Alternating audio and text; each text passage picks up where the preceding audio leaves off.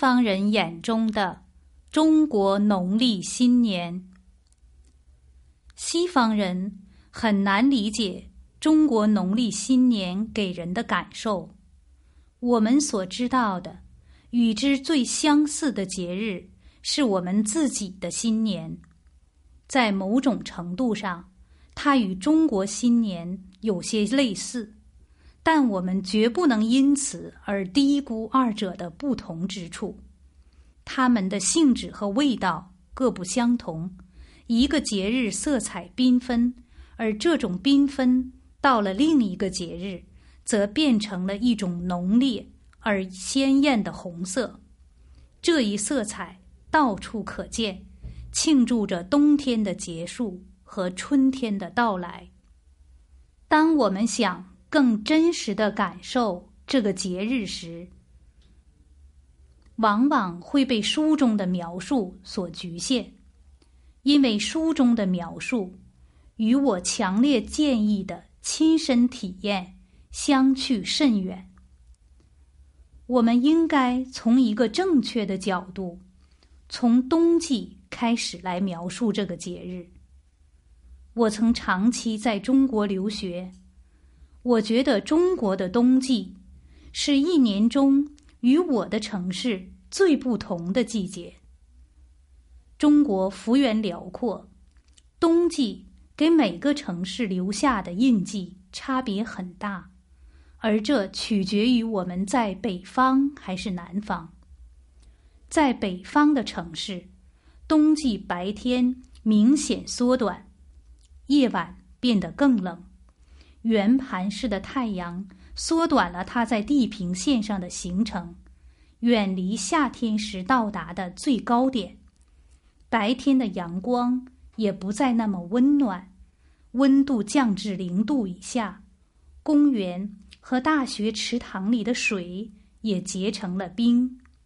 圣诞节来临，每年的这个阶段，只有圣诞节来临的安慰。让人感觉温暖，它来的自然而然，就像我们每年都会追忆的往事。它是寒冷的季节里，挨冻受寒的人们应得且必得的奖励。在躲避寒冷的日子里，我们享受着家庭的温暖和友谊的温馨，也被各种娱乐活动和礼物所包围。这一切，让我们更能适应，并勇敢面对一二月间来临的冬季的最后一个阶段。当我们沉浸在一个完全不同的古老文化中时，这种每年都有的感觉，并未离我们而去。虽然我们远离家乡数千公里，但是中国没有圣诞节。或者说，中国人至少不像西方人那样期待它的来临，感受它的气氛。十一月到来时，街道上依然没有提醒我们节日来临的隆重装饰。十二月临近，我们才注意到街道上零星的装饰，因为商家似乎不想错过。这个世界各大城市都隆重庆祝的节日，即便如此，中国的圣诞装饰与我们在西方所习惯看到的缤纷圣诞灯饰有很大的不同。人们的生活也没有任何变化，我们继续工作，继续上课，没有任何节日气氛改变我们的心情。圣诞节终于到了，家人的团聚，深受喜爱的节日佳肴，在几千公里外躺在包装盒里的礼物。感谢神奇的互联网，我们通过电脑或手机屏幕可以看到这一切，看到深爱的家人。离家越远，越难承受亲人不在身边的感觉。想念着我们的人的脸庞一一呈现在屏幕上，而我们在屏幕这边挥手与他们告别，迎接春天的到来。冬季继续着，一月的天气更加寒冷，冻得人脚丫子冰凉。一学期的疲劳也与日俱增。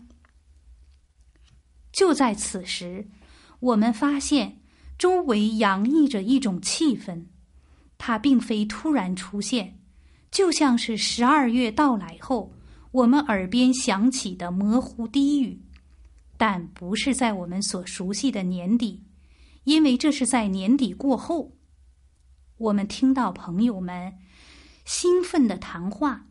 他们在询问最后几张返乡车票的价格，每个人都等待着确定哪天能结束学习和工作，开始假期。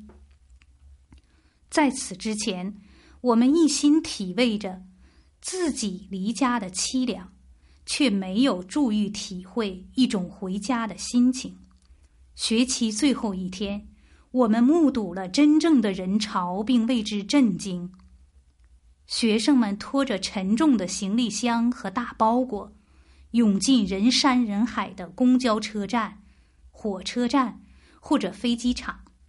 仅仅两天的时间，整个大学校园就变得空空荡荡，夜晚变得幽闭而孤独，是我们从未见过的样子。因为我们已经习惯与数万学生同处一个校园，由学生潮带来的生意也停了下来，商店拉下了卷帘门，要在几周后才重新开门做生意。大楼的窗户暗暗的，教室里也变得安安静静。于是我们知道，为了不错过中国新年的盛大庆典。我们也得收拾收拾行李。选择这样的日子在中国旅行，本身就是一种非凡的体验。公交、汽车上不仅挤满了人，连行李都很难放进车厢里。而且，在这么大的一个国家旅行，旅程必然很长。漫长而辛苦的旅途让人疲惫不堪。当我们到达服务站，看到那些下车后伸展着双腿的人们，他们急切的深情拉近了我们和他们之间的距离。我们读懂了他们眼中的话语。我们快到家了。当我们终于到达一户中国人家时，过去几个月来一直渴望的温暖扑面而来，主人开门把我们迎进去，映入眼帘的是房间里妥妥帖帖的新年装饰，一点都不显得繁琐。他们让我们坐下，并迅速在我们冰冷冷的双手里塞进一杯清香的热茶。然后把各种美味的糕点放在我们触手可及的地方，还没等我们松一口气儿，他们就围着我们问东问西，但始终带着友善的微笑。我们聊着各种话题，有时笑作一团。客人们到齐时，我们目睹了美丽温馨的时刻，父母。孩子、表兄弟、表姐妹之间的团聚，由此我们感到，虽然我们在过去的一年中未能与真正的家人团聚，但我们正在享受着节日气氛，有着温暖的陪伴和美味的食物，所以没有任何理由感到悲伤或抑郁。丰盛的年夜饭。春节就意味着大吃大喝，人们围坐在摆满了美食佳肴的桌边，一起享受美食。我们所到之处的中国菜都味美绝伦，而且这些家庭对准备复杂的炖菜十分在行。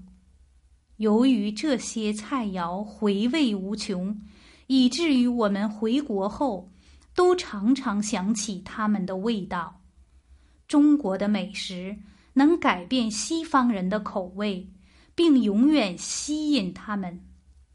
中国菜的味道、香气和口感会让人永远难忘。每次吃完丰盛的大餐。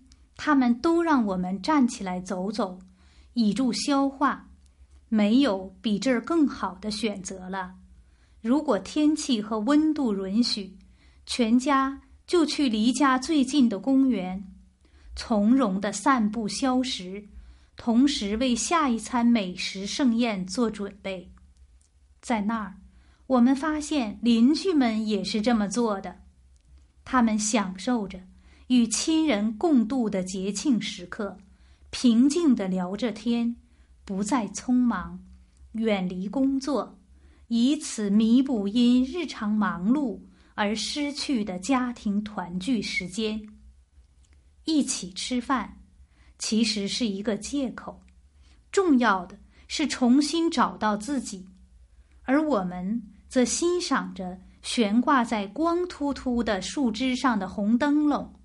衬着灯笼的是蔚蓝的天空、绚丽的日落或神奇的夜空。当寒冷袭来时，我们回到中国家庭的公寓里，在那儿，我们围坐在一张雕刻精美的木桌旁，一边喝着茶，一边天南海北的聊天，消磨掉几个小时。我们仔细了解这种健康饮料的泡制方式，同时想着，以后我们应该养成喝茶的习惯，并做给我们的家人看。除夕是一年的最后一天，每个人都穿上红色的衣服，整个家庭形成了一个温暖的画面。吃年夜饭。可不能少了鱼，但也不能把鱼吃完，因为留下的鱼意味着来年的富有。饭后，我们一边吃着水果、糖果和零食，一边和我们的中国家庭观赏春节联欢晚会的电视节目。十二点的钟声终于敲响了，鞭炮的闪耀。照亮了街道，烟花的绚烂燃亮了夜空，响彻夜晚的鞭炮烟花声驱赶了邪灵，也照亮了我们欢乐的脸庞。而我们的中国朋友们，似乎回到了几乎被遗忘的童年时期。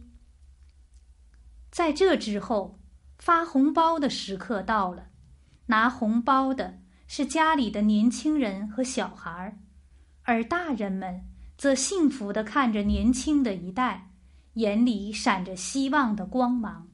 于是，这个特殊的夜晚就完美落幕了。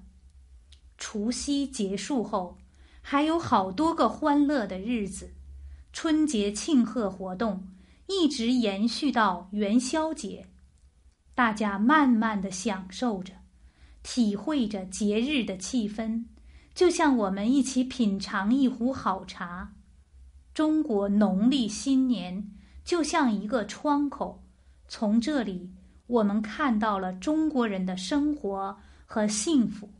即使作为客人，我们也需要这样的感受。简而言之，我们在圣诞期间错过的一切，都在春节期间。以另一种新的色彩照亮了我们。现在，无论身处何地，我总是在心里庆祝着这两个节日。